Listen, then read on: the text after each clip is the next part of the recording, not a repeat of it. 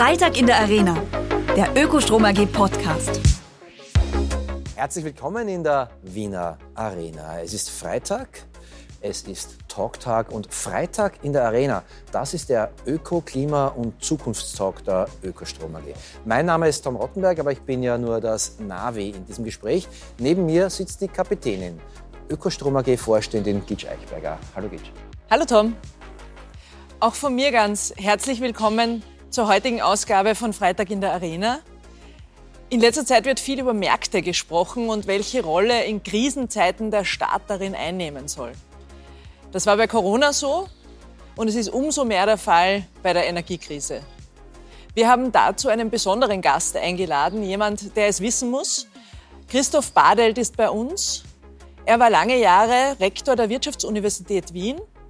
Er war Chef des Wirtschaftsforschungsinstituts und ist aktuell Chef, Präsident des österreichischen Fiskalrats. Ich freue mich sehr auf das Gespräch mit ihm. Herzlich willkommen, lieber Christoph Badelt. Ja, mein Name ist Christoph Badelt. Ich bin studierter Volkswirt und emeritierter Professor für Wirtschafts- und Sozialpolitik. Bei dem Thema heute geht es mir eigentlich darum, die Brücke zu schlagen zwischen sozialen, ökonomischen und ökologischen Anliegen. Denn äh, die jetzige Energiekrise fordert uns in einem hohen Ausmaß heraus und da müssen wir einfach alle drei Aspekte beachten. Ja, auch von meiner Seite herzlich willkommen, Christoph Badelt. Mein Privileg als Nicht-Akademiker in diesem Talk ist, dass ich mit den intellektuellen Spitzen dieses Staates per Du sein darf. Hallo Christoph deswegen. Äh, Servus. ich habe auch gleich äh, eine sehr volkstümliche Frage. Wir reden alle über Energiekrise, Energiepreise und über das Energiesparen. Auf wie viel Grad ist denn bei dir zu Hause der Thermostat eingestellt? Der Thermostat ist meistens auf 21 gestellt. Wobei der Thermostat sowieso falsch ist. Ja? Äh, der zeigt nämlich irgendwas an. Und äh, meine Frau und ich, wir haben gerade beschlossen, wir werden jetzt mal feststellen, auf wie viel Grad er wirklich steht. Wie viel Grad sollten wir denn jetzt im Winter in den Wohnungen haben dürfen, damit äh, wir uns das Heizen noch leisten können? Naja, jetzt gibt es eine politisch korrekte Antwort und die ist 19 Grad. Äh, ob wir das wirklich aushalten, weiß ich nicht. Äh, es sei denn, ich bin dann mehr im Büro und dort werde ich mich ganz warm anziehen. Gitsch, das ist jetzt die volkstümliche Frage von mir. Ähm, Energiepreise äh, sind auch für dich als Vorstände der Ökostrom AG ein ganz zentrales Thema. Was ist es denn, was der Christoph Badelt dir erzählen kann, was du nicht seit Monaten eh schon weißt? Naja, ich freue mich deshalb das Gespräch, weil man vor allem, weil natürlich Christoph Badelt viel von Märkten und Volkswirtschaft in Summe versteht. Und ich glaube, dass einfach einige Fragen jetzt aufgetaucht sind. Wir haben ja seit 20 Jahren einen liberalisierten Energiemarkt. Und äh, jetzt äh, kommt der so ein bisschen in Verruf in letzter Zeit. Und äh, zu Recht und zu Unrecht, das ist passiert, ist es natürlich durch, die, äh, durch den Ukraine-Krieg und, und, und, die Folgen davon. Also es kommt da tatsächlich zu einem Mangel. Aber äh, wie weit äh, sich jetzt diese Eingriffe, die natürlich notwendig sind, aber wie weit sich diese Eingriffe dann auch in die Zukunft auswirken, das ist für mich so ein Hauptthema, über das ich gerne sprechen würde. Ehrlich gestanden bin ich mir darüber nicht ganz sicher, weil ich glaube, dass man das nur sehr langfristig äh, betrachten kann. Natürlich hat die Liberalisierung zunächst einmal für uns Konsumenten was Angenehmes gebracht, äh, weil halt die Strompreise insbesondere äh, gesunken sind. Äh, jetzt in der Krisensituation hätte man gerne die Liberalisierung äh, sozusagen zunichte gemacht. Allerdings, äh, was ist die wirkliche Alternative zur Liberalisierung? Wenn ich sage, der Strompreis oder die Strommärkte werden verstaatlicht, dann muss ich natürlich auch einen Weg finden, um die ja doch noch privaten oder formal privaten Energielieferanten dazu zu bringen, auch die notwendigen Mengen herzustellen. Und das ist kein triviales Thema. Das Thema ist vor allem deswegen nicht trivial, wenn ich mir überlegen muss, ob ich mein Heizen noch bezahlen kann. Äh, jetzt habe ich vor einiger Zeit diese 500 Euro äh, Energiezuschuss bekommen, finde ich super. Wenn ich darüber nachdenke, die hat mir der Staat gegeben. Aber der Staat, das sind ja wir alle. Geht ja nicht das Geld von der linken in die rechte Tasche und es ist ein Nullsummenspiel, das eventuell noch mit Zinsen zu einem Minus wird für uns alle?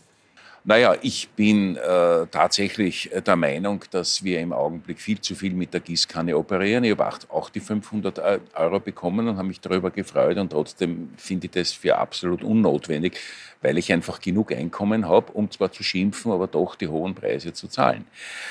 Ähm, Und das mit der linken Tasche, rechte Tasche ist halt so. Die Frage ist, äh, wie genau, äh, woher genau kommen die Steuern? Und äh, das heißt, insgesamt ist es linke Tasche, rechte Tasche, aber von der Verteilung her ist es nicht notwendigerweise linke Tasche, rechte Tasche. Die soziale Treffsicherheit hast du es angeschnitten. Du kannst das leisten, ich kann mir das auch leisten. Ich hoffe, du kannst es dir auch leisten zu heizen. Aber wenn Menschen sich das Heizen nicht leisten können, sich die Energie nicht leisten können, dann haben wir auch ein Problem mit der Unzufriedenheit, mit der, äh, dann werden sie anfällig für Verschwörungstheorien. Da wird die Ökonomie plötzlich zu einem sehr politischen Thema, oder? Da kommt jetzt einerseits der gelernte oder studierte Ökonom, aber schon auch der Fiskalratspräsident durch. Ich glaube, was wir im Augenblick machen, ist ein Wahnsinn, weil die Krise wird noch eine Weile weitergehen und wir werden noch viel mehr Unterstützungszahlungen brauchen und daher wird es noch viel mehr öffentliches Geld brauchen. Und wir haben einfach nicht das Geld, um es hinauszuschmeißen. Der Fiskalrat ist für Normalsterbliche ein Gremium, von dem Sie vielleicht einmal in den Nachrichten gehört haben. Ähm, der Fiskalrat berät die Regierung in finanziellen Angelegenheiten. Die Regierung sagt, aha, der Präsident des Fiskalrates sagt, das ist ein Wahnsinn, was passiert und macht es trotzdem. Was macht sie und was habt ihr für, eine, für ein Durchsetzungsvermögen eigentlich? Also offiziell ist der Fiskalrat dazu da, auf EU-Wunsch, es ist eigentlich auf der Basis von EU-Recht eingeführt, um die Einhaltung der Stabilitätskriterien der EU durch die nationale Fiskalpolitik zu überwachen. Er hat aber keine andere Sprache als die äh, des Wortes oder vielleicht der medialen Präsenz. Mit anderen Worten, äh, die Regierung ist in keiner Weise an das gebunden, was der Fiskalrat sagt. Ähm, er ist daher im Grunde genommen eine Stimme in der öffentlichen Diskussion, äh, die man so ernst nimmt, wie man halt Fachexperten ernst nimmt. In der Wiener Zeitung schrieb der Chefredakteur, der Walter Hämmerle, einst hat die Politik Experten zu Rate gezogen, um ihre Entscheidungen gegen Kritik abzusichern. Jetzt will sie dieses Ziel erreichen, indem sie die Expertise abtut. Darin liegt kein Zeichen von Stärke, sondern tiefer Verunsicherung. Wie geht es dir als von der EU sozusagen bestimmtes Gremium, wenn deine Warnungen, das ist ein Wahnsinn, haben wir beide gehört, äh, mit der Gießkanne beantwortet wird? Also Faktum ist, und ich rede da jetzt äh, schon für mein, im Hinblick auf meine längere berufliche Laufbahn, vor allem auch äh, die sechs Jahre als WIFO-Chef oder fünf Jahre als WIFO-Chef, ich habe den Eindruck, dass in der letzten Zeit äh, die Politik mehr auf die Experten hört und die Expertinnen hört, als das früher der Fall war. Also vor Covid, mit Covid ist eigentlich eine so schwierige Situation für die Politikerinnen und Politiker eingetreten, dass sie sich mehr mit den Expertinnen und Expertinnen auseinandersetzen. Das heißt aber nicht notwendigerweise, dass sie dann das tun, was Expertinnen oder Experten sagen. Äh, allerdings sagen die Expertinnen und Experten auch nicht immer das Gleiche. Das muss man auch dazu sagen. Also ähm, ich bin immer wieder in Gesprächen mit Regierungsmitgliedern. Ich verstehe ein Stück weit ihre politische, ihren politischen Zugang zum Thema. Obwohl ich manchmal glaube, sie irren sich auch. Also gerade jetzt, was diese breiten äh, Unterstützungsmaßnahmen betrifft, glauben die, man muss auch die sogenannten Leistungsträger entlasten. Und die sogenannten Leistungsträger, die ich kenne, sagen alle, Herrst, was machst du da? Das ist doch völlig sinnlos. Aus unserer Sicht ist dieses Thema, äh, das uns besorgt ist, dass die Preissignale auch nicht durchgereicht werden, weil der Markt funktioniert ja insofern schon, dass ein sehr hoher Preis ja signalisiert, man soll sparen und äh, wir einfach der Meinung sind, dass dieses Signal einfach unzureichend weitergegeben wird. Äh, was, so, so habe ich dich jetzt auch verstanden äh, bei dem Punkt mit der Gießkanne. Wie könnte denn ein System ausschauen, das diesen Ansprüchen besser genügt? Also ich bin auch davon überzeugt, wir können jetzt fantasieren, ob rückblickend die Liberalisierung des Strommarktes gescheit war oder nicht. Aber die Krise ist eine Krise, die unter einem größtenteils liberalisierten Strommarkt stattfindet. Und da muss man einfach ganz klar sagen, die Politik kann nicht den Marktpreis verändern. Die Politik kann zwar, äh, wenn sie wollen, Preise regulieren, aber wenn sie trotzdem die Leistung haben will, heißt das nur, dass sie die Preise subventionieren und dann meistens die Anbieter subventionieren oder aber, was ich für gescheiter empfinde, man kann jene Konsumentinnen und Konsumenten, die wirklich in eine massive ökonomische Notlage kommen, die kann man unterstützen. Das ist der gescheitere Weg. Und dann äh, kommt man auch um dieses Gießkannenproblem herum. Dann dürfte man aber auch nicht äh, irgendwelche Teile äh, des Stromkonsums äh, preissubventionieren, sondern müsste man so ehrlich sein zu sagen, äh, etwa einschleifend mit einer äh, bestimmten Höhe des Pro-Kopf-Haushaltseinkommens. Du kriegst eine Unterstützung im Ausmaß von. Mhm. Wenn man das aber jetzt umlegt auch auf die Wirtschaft, weil das ist ja auch ein Thema, das natürlich auch die Wirtschaft trifft und zum Teil sogar in unserer Wahrnehmung stärker, weil äh, die einfach oft nicht im gleichen, in die, der gleichen Preislogik unterliegen. Das heißt, die beschaffen oft direkt am Großhandelsmarkt ihre, ihre, ihren Strom und ihre Energie und sind davon auch wesentlich härter noch getroffen von diesen Preissteigerungen. Und auch da die Frage, äh, da, da gibt es natürlich auch akute Notlagen, wie, wie man damit umgehen kann aus steuerpolitischer Sicht. Ich teile deine Meinung, es ist bei der Wirtschaft zum Teil stärker, aber vor allem viel schwieriger zu regeln, als es theoretisch bei den, bei den Konsumenten wäre. Weil wir haben im Grunde genommen ein Thema, das auch schon bei Covid äh, vorgekommen ist. Wir sollten jene Unternehmen so weit unterstützen, dass wir sie durchfüttern, wo ähm, man damit rechnen kann, dass sie langfristig im Markt bleiben. Ja? Also wenn ich jetzt äh, sage, da ist eine, eine, eine Bäckerei, die braucht wahnsinnig viel Gas, äh, dann ist es nicht im Interesse der, der Versorgungssicherheit, äh, dass das Gepäck nur mehr an drei große äh, Industrieunternehmen zu verlagern, alle anderen Bäcker zu killen, nicht? obwohl das möglicherweise eh früher oder später äh, passieren könnte. Also da ist tatsächlich die, die, das Problem, wo ziehe ich die Grenze, wo ich noch die erhöhten Kosten abdecke oder nicht. Insgesamt aber, und auf das achten meiner Meinung nach die Politiker heute zu wenig, steht uns ein massiver Strukturwandel in der Industrie, in der energieintensiven Industrie äh, bevor. Mit anderen Worten, wenn es uns nicht gelingt, die energieintensiven Branchen rechtzeitig auf äh, nachhaltige Energieeinsatz umzustellen, dann wird schon aus Preisgründen, werden diese Unternehmen in Österreich nicht mehr existieren, einfach weil sie nicht mehr wettbewerbsfähig sind mit USA, aber auch mit großen Teilen Asiens.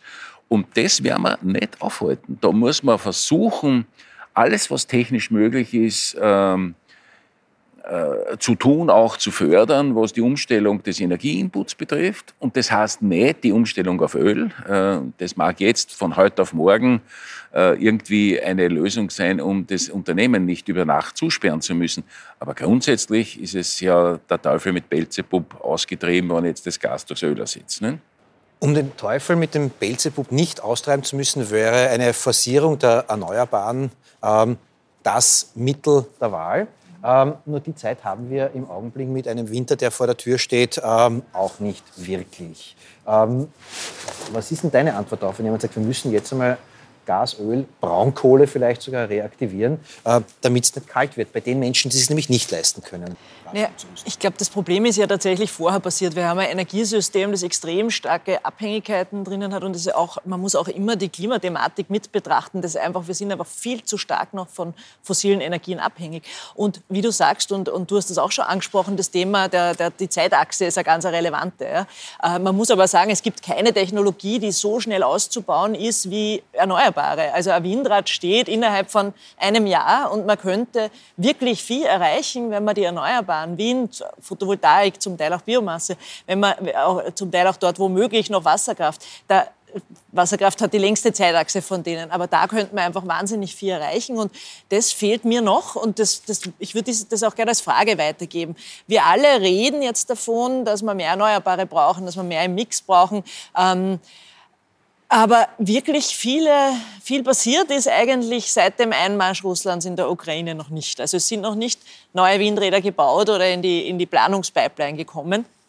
Ähm, was braucht es da im Steuersystem für Anreize, dass man nicht wieder irgendwann mal vergessen, was da los ist und eigentlich dann nur das russische Gas durch LNG aus Kanada ersetzt haben? Erstens äh, braucht es natürlich die CO2-Besteuerung. Ja. Die äh, das ist ganz, ganz wichtig und Offensichtlich haben sie sich jetzt äh, entschlossen, es eh zu tun, weil ich hatte schon gefürchtet, es wird jetzt auf den St. Nimmerleinstag verschoben. Wobei man dazu sagen muss, dass äh, bei der sogenannten Ökosteuer oder jedenfalls bei der CO2-Besteuerung es ja noch viel wichtiger ist, einen langfristigen Pfad zu haben, äh, als das Niveau, was sie jetzt draufgeben, was ja eh lächerlich ist. Also ich meine, äh, alleine wenn, wenn ich mir jetzt ähm, äh, die Benzinpreise an den Tankstellen anschaue, jetzt sind sie ja äh, marktbedingt wieder ein bisschen zurückgegangen.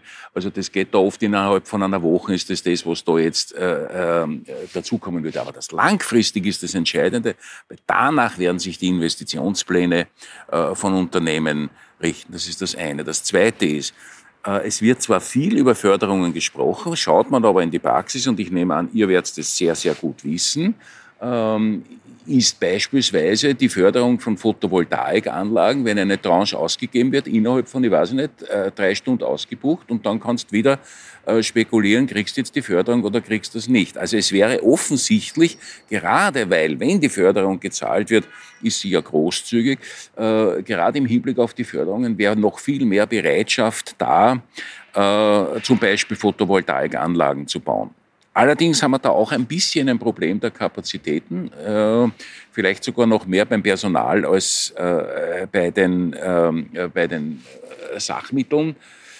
Trotzdem, da könnte noch mehr gehen und man braucht ja nur mit offenen Augen durch die Gegend gehen. Es gäbe so viele Möglichkeiten, äh, Photovoltaikanlagen zu errichten, ohne äh, weiter äh, Grünflächen zu, äh, zu belasten. Wertvolle ja. Grünflächen. Unlängst habe ich gehört, dass die ÖBB jetzt ein Musterprojekt machen, äh, Bahnhofshallen oder so irgendwas. Ja, selbstverständlich. Supermarktparkplätze. Also ja, das kostet natürlich was, weil, die, äh, weil wenn es die Supermärkte selbst sind, die ja meistens irgendwie nur irgendein Flachdach haben, da braucht es eine andere Statik. Aber da zahlt es sich aus, da zahlt es sich aus zu investieren. Und bei den Windrädern, ja, da müssen halt irgendwann einmal die Bundesländer Farbe bekennen, ja, weil das ist ja absolut lächerlich, was da passiert. Die Energiekonzerne haben aufgrund des äh, russischen Angriffs auf die Ukraine unglaubliche Gewinne eingefahren. Und es ist dann sehr populär zu sagen, na, dann holen wir uns das Geld auch, um was auch immer damit zu machen, um äh, Heizschwammerl überall aufzustellen oder um äh, Windräder zu bauen. Aber was soll denn passieren mit diesem Geld, das da als Windfall-Gewinn den Energiekonzernen in den Schoß gefallen ist? Also zunächst einmal bin ich sehr, sehr vorsichtig, äh, was die lockere Definition von Windfall Profits betrifft. Ja, da kann man lange drüber streiten, was die genau sind. Äh, und zweitens äh, glaube ich, dass das etwas ist, äh, was besser auf der, einerseits auf der EU-Ebene gemacht wird äh, und andererseits äh, wenn, schon, wenn man schon hier an Mittel herankommen will, in Österreich insbesondere auch bei der Ausschüttung beachtet werden sollte. Also das sind ich steige da jetzt nicht tiefer ein, weil deine Frage war ja eigentlich etwas anderes. Was sollte man mit dem Geld machen? Also erstens sollte man kein Geld einheben äh, durch Besteuerung, das den Effekt hätte, dass weniger in Erneuerbare investiert wird. Das wäre wirklich kontraproduktiv. Sondern ich sehe eigentlich schon den, äh, sozusagen den finanziellen Sinn einer solchen Abgabe darin, einen Teil der Subventionen, die die öffentliche Hand aus soziale Unterstützungen auszahlt, gegenzufinanzieren. Denn wir können ja nicht andauernd beschließen, äh, der Staat gibt dafür Geld aus und dafür Geld aus und niemand sagt, woher das eigentlich kommen soll. Es wird, würde eh nicht reichen, aber ich sehe es eigentlich eher in dieser Hinsicht.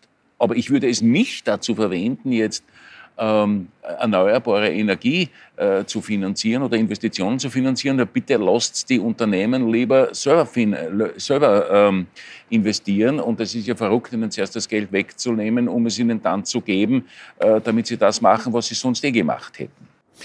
Siehst du das auch so? Lass die Unternehmen arbeiten?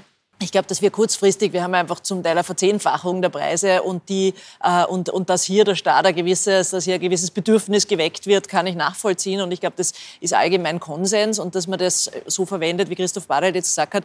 Ich glaube nur auch, dass man eben wirklich aufpassen muss, dass man diese Marktsignale, die auf der einen Seite zum Sparen anreizen, aber zum anderen Seite bei uns natürlich auch zum Ausbau anreizen, dass man die wirklich nicht zerstören sollte, weil da ist jetzt sehr viel Dynamik drinnen und sehr und und, und wir brauchen jetzt Dynamik dass wir die Energiewende schaffen. Und die soll man jedenfalls, diesen, diese Pflanze, das sollte man nicht im Keim ersticken.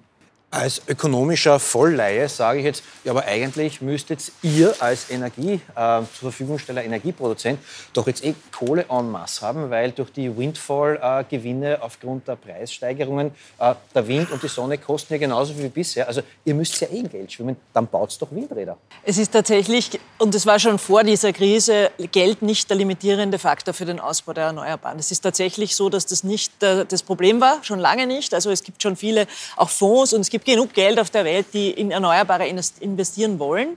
Äh, das Problem ist vielmehr die Politik. Äh, nämlich da geht es eben darum, dass manche Bundesländer einfach keinen Ausbau wollen, äh, dass sie finden, es ist schon genug. Äh, es sind zum Teil die ganz langen Verfahren, die wir haben. Wir brauchen acht Jahre im Schnitt, bis ein Windrad dann wirklich genehmigt ist.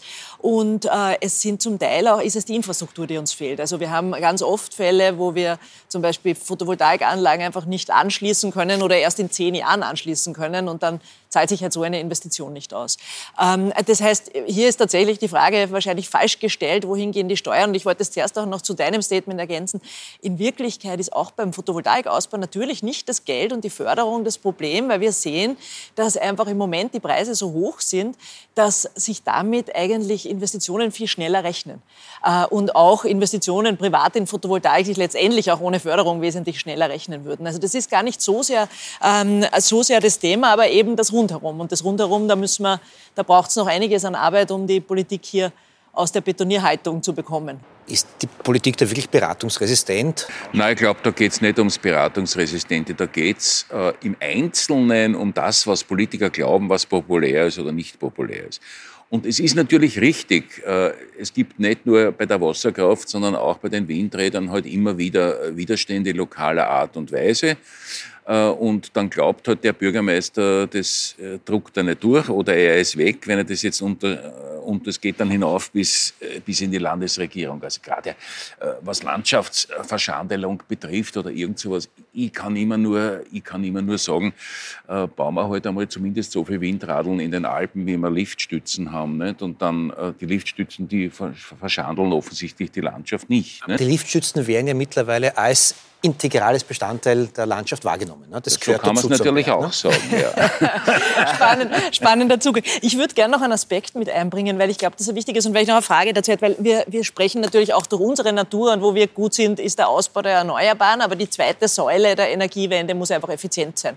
Und, auch, und da kommt dann schon wieder die Frage des, äh, der, der Anreize, auch der, der steuerpolitischen Anreize. Wir einfach sehen, jetzt der, der, der internationale Markt wurde angesprochen, wie schaffen wir es, dass wir unsere Wirtschaft so an, äh, dazu anreizen, auch ganz effiziente Technologien zu verwenden und damit auch am Weltmarkt äh, kompetitiv zu werden. Wie schaffen wir diesen Umbau? Weil auch da haben wir noch einen ziemlichen Weg zu gehen. Da muss ich schon sagen, äh, auch wenn wir alle unter den hohen Preisen äh, stöhnen, die Preise sind doch schon der, allererste, der allererste Mechanismus. Die würde ich dann noch vor der Politik setzen. Ähm, ich habe nicht so aktuelle Daten zur Verfügung, aber ich höre, dass jetzt schon etwa in Deutschland wahnsinnig der Verbrauch zurückgegangen ist. Und ich weiß nicht, ob das in Österreich auch zutritt. Also wenn es einmal an der Preisfront so richtig trifft, dann äh, entdeckt man schon, äh, wo man weniger Strom verbrauchen kann. Und das mag der Umfang sein, aber vielleicht auch das Umstellen auf mehr Effizienz. Der Preis muss durchgereicht werden, das ist ja das Fazit dann. Ja, der Preis muss durchgereicht werden, wobei ich schon sagen muss, natürlich äh, gibt es immer eine soziale Komponente und da geht es vor allem ums Tempo. Da geht es ums Tempo, wenn ich natürlich innerhalb von einem Jahr auf einmal eine Verdreifachung des Energiepreises habe, dann, dann ist es schon ein bisschen verlogen zu sagen, naja, liebe Leute, halt, es kostet halt das Heizen auf einmal so viel. Nicht? Äh, äh, gerade was das Heizen betrifft, wenn ich mir etwa die Wiener Situation anschaue, äh, ist ja meiner Meinung nach in allererster Linie das Problem besteht darin, was willst du in einem äh, vierstöckigen äh, Miethaus oder Zinshaus, also ist aber auch wurscht, selbst wenn es Eigentumswohnungen sind, ja, wenn das nicht richtig gebaut ist, kannst gar nicht so leicht äh, weggehen vom Gas. Ne? Das ist ja viel mehr ein technisches Problem und ein praktisches Problem als ein preisliches Problem. Ich mache jetzt trotzdem wieder einen Sprung zurück äh, in die Wohnungen hinein. Ähm, du hast gesagt, die Politik hat andere Parameter, weil die, Leute, die Politiker und Politikerinnen müssen gewählt werden. Ähm, du hast im September beim Bank Austria Forum etwas gesagt, was irgendwie sich kein Politiker äh, zu sagen traut, dass mit der aktuellen Krise auch etwas einhergehen wird und das böse Wort lautet Wohlstandsverlust. Ähm, was heißt das? Was heißt Wohlstandsverlust? Was heißt, worauf müssen wir uns einstellen? Jetzt muss man eines sagen. Ich habe, äh, gerade weil du auf einen Vortrag äh, Bezug genommen, Wohlstandsverlust hier in einem sehr konventionellen Sinn verwendet. Das heißt, es ist mir eigentlich um Verlust an Kaufkraft gegangen. Wohlstand ist sehr konventionell äh, gemessen an dem, an dem Einkommen beziehungsweise am Bruttoinlandsprodukt. Und da ist es einfach so, dass diese Krise dazu führt, dass wir Einkommensverluste haben, zumindest Realeinkommensverluste und das kann man auch nicht wegreden. Und das alleine wäre auch noch keine Katastrophe. Bitte, wir haben jetzt Jahrzehnte jedes Jahr sozusagen den Wohlstand in diesem Sinn gesteigert und wenn es jetzt einmal ein bisschen flacher wird, ja, wird die Welt nicht untergehen. Es sei denn, wir reden wieder von den Schichten, die am Rand sind. Das muss man dazu gesagt haben. Nur, jetzt muss ich natürlich sagen, äh, man verwendet Ausdrücke in einem bestimmten Kontext. Äh, an und für sich, und ich bin ja jetzt auch Vorsitzender des neuen Produktivitätsrats, arbeiten wir sehr daran, dass wir mit einem, mit einem wesentlich breiteren Wohlstandsbegriff arbeiten, wo nicht nur die Produktion und die traditionelle äh, volkswirtschaftliche Gesamtrechnung, sondern soziale und ökologische Faktoren auch äh, dazu äh, gezählt werden, wo ein wesentlich breiterer Indikatorkatalog zählt.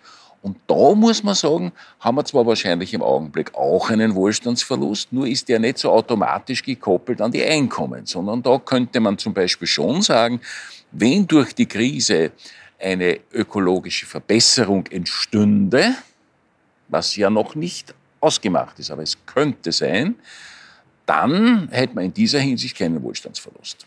Ich komme am Schluss des Gespräches immer äh, auf etwas, was mit Wohlstandsverlust vielleicht ums Eck gedacht zusammenhängt. Ähm, der Tipp am Freitag. Da bitte ich meine, unsere Gäste immer darum, einen möglichst konkreten Hinweis zu geben, Tipp zu geben, wie man durch eigenes individuelles Handeln äh, einen kleinen Impact setzen kann, der vielleicht keinen Komfortverlust oder einen minimalen Komfortverlust im Augenblick äh, bewirkt, individuell, aber insgesamt einen positiven Impact auf ökologische, auf klimatische Aspekte hat. Christoph Badelt, darf ich dich um deinen Tipp am Freitag bitten? Der Ökostrom AG Tipp am Freitag.